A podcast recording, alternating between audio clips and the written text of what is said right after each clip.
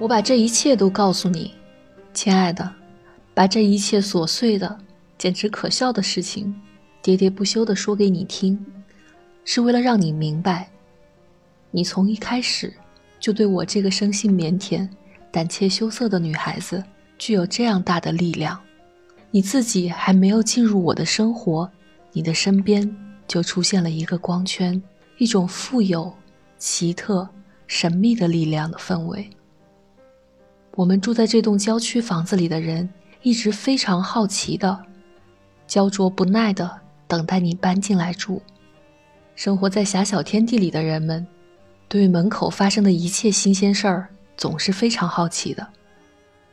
有一天下午，我放学回家，看见搬运车停在楼前，这时我心里对你的好奇心大大的增长起来。大部分家具。凡是笨重的大件，搬运夫们早已经把它抬上楼去了。还有一些是零星的小件儿，正在往上拿。我站在门口，惊奇地望着这一切，因为你所有的东西都非常奇特，那么别致，我从来也没有见过。有印度的佛像，意大利的雕刻，色彩鲜艳刺目的巨幅油画，摸了又搬来好些书，好看极了。我从来也没有想到过，书会这么好看。这些书都码在门口，你的仆人把它们拿起来，用梯子仔仔细细地把每本书上的灰尘都掸掉。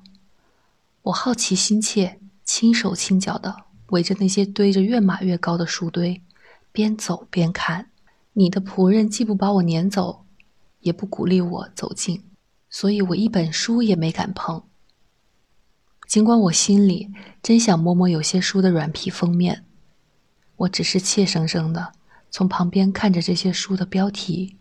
这里有法文书、英文书，还有些书究竟是些什么文写的，我也不得知。我想，我真会一连几个小时傻看下去的。可是我的母亲把我叫回去了。整个晚上。我都不由自主的老想着你，而我当时还不认识你呢。我自己只有十几本书，价钱都很便宜，都是用破烂的硬纸做的封面。这些书我爱若至宝，读了又读。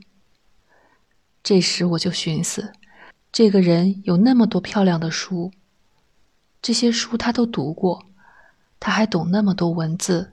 那么有钱，同时又那么有学问，这个人该长成一副什么样的模样呢？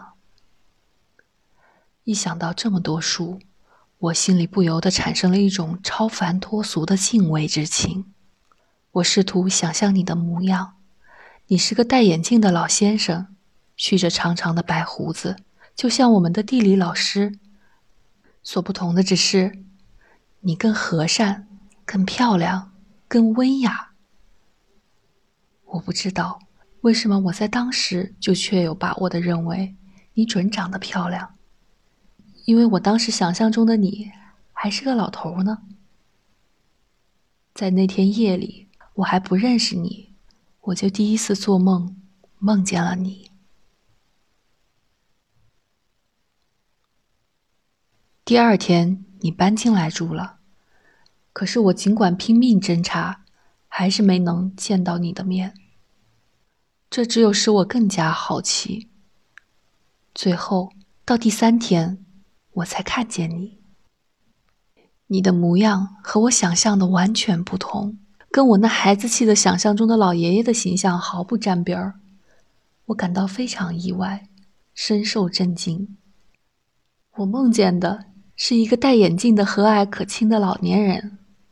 可你一出现，原来你的模样跟你今天的样子完全相似。原来你这个人始终没有变化，尽管岁月在你的身上缓缓的流逝。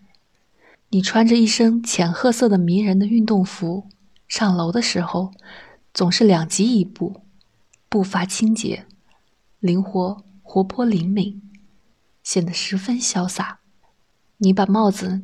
拿在手里，所以我一眼就看见了你的容光焕发、表情生动的脸，长了一头光泽年轻的头发，我的惊讶简直难以形容。的确，你是那样的年轻、漂亮，身材心长，动作灵巧，英俊潇洒，我真的吓了一跳。你说这事儿不是很奇怪吗？在这最初的瞬间，我就非常清晰的感觉到你所具有的独特之处。不仅是我，凡是和你认识的人都怀着一种意外的心情，在你的身上一再感觉到，你是一个具有双重人格的人，既是一个轻浮、贪玩、喜欢奇遇的热情少年，同时又是一个。在你从事的那门艺术方面，无比严肃、认真负责、极为渊博、很有学问的长者。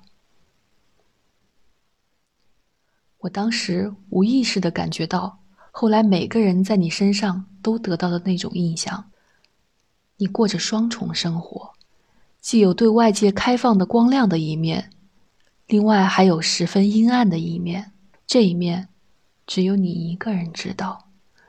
这种深藏的两面性，是你一生的秘密。我这个十三岁的姑娘，第一眼就感觉到你身上的这种双重性，当时像着了魔似的被你吸引住了。你现在明白了吧，亲爱的？你当时对我这个孩子，该是一个多么不可思议的奇迹，一个多么诱人的谜呀！这是一位大家尊敬的人物，因为他写了好些书，因为他在另一个大世界里声名卓著。可是现在突然发现，这个人年轻潇洒，是个性格开朗的二十五岁的青年，是个性格开朗的二十五岁的青年。还要我对你说吗？从这一天起，在我们这所房子里。在我整个可怜的儿童世界里，除了你，再也没有别的什么东西使我感到兴趣。我本着一个十三岁的女孩的全部傻劲儿，全部追根究底的执拗劲头，只对你的生活，对你的存在感兴趣。我仔细的观察你，观察你的出入起居，观察那些来找你的人，所有这一切，非但没有削弱。反而增强了我对你这个人的好奇心，因为来看你的人形形色色，各不相同，这就表现出了你性格的两重性。有时来了一帮年轻人，是你的同学，一批不修边幅的大学生，你跟他们一起高声大笑，发疯胡闹；有时候有些太太们乘着小轿车来。有一次，歌剧院经理来了，那个伟大的指挥家，我只有满怀敬意的从远处看着他站在乐谱架前。再就是一些还在上商业学校的姑娘们，她们很不好意思的一闪身就溜进门去。来的女人很多，多极了。我并不觉得这有什么奇怪。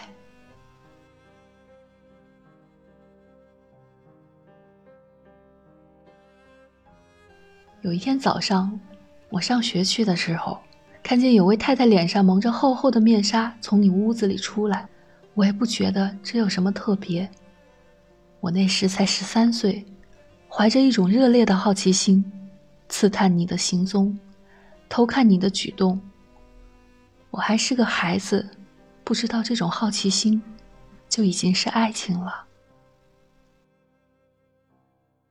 可是我还清楚的记得，亲爱的，我整个的爱上你，永远迷上你的那天，那个时刻。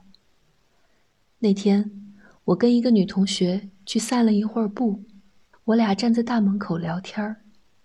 这时，迟来一辆小轿车，车刚停下，你就以你那种迫不及待的、清洁灵巧的方式从车上一跃而下，这样子。至今还叫我心动。你下了车，想走进门去，我情不自禁的给你把门打开，这样我就挡了你的道。我俩差点撞在一起。你看了我一眼，那眼神温暖、柔和、深情，活像是对我的爱抚。你冲着我微微一笑，我没法形容。这含情脉脉的冲我一笑，用一种非常轻柔的，简直可说是亲昵的声音对我说了一声：“多谢，小姐。”全部经过就是这样，亲爱的。可是从我接触到你那充满柔情蜜意的眼光之时起，我就完全属于你了。我不久之后就知道，你的这道目光，好像把对方拥抱起来，吸引到你身边，既含情脉脉，又荡人心魄。这是一个天生的诱惑者的眼光，你向每一个从你身边走过的女人。都投以这样的目光，向每一个卖东西给你的女店员，向每一个给你开门的使女，都投以这样的目光。这种眼光在你身上，并不是有意识的表示多情和爱慕，而是你对女人怀有的柔情，使你一看见她们，你的眼光便不知不觉的变得温柔起来。可是我这个十三岁的孩子。对此一无所知，我的心里像是着了火似的。我以为你的柔情蜜意只针对我，是给我一个人的。忙在这一瞬间，我这个还没有成年的姑娘，一下子就长成了一个女人，而这个女人，从此永远属于你了。感谢收听由十年冰雪带来的演播《茨威格中短篇小说集》《一封陌生女人的来信》，欢迎评论订阅。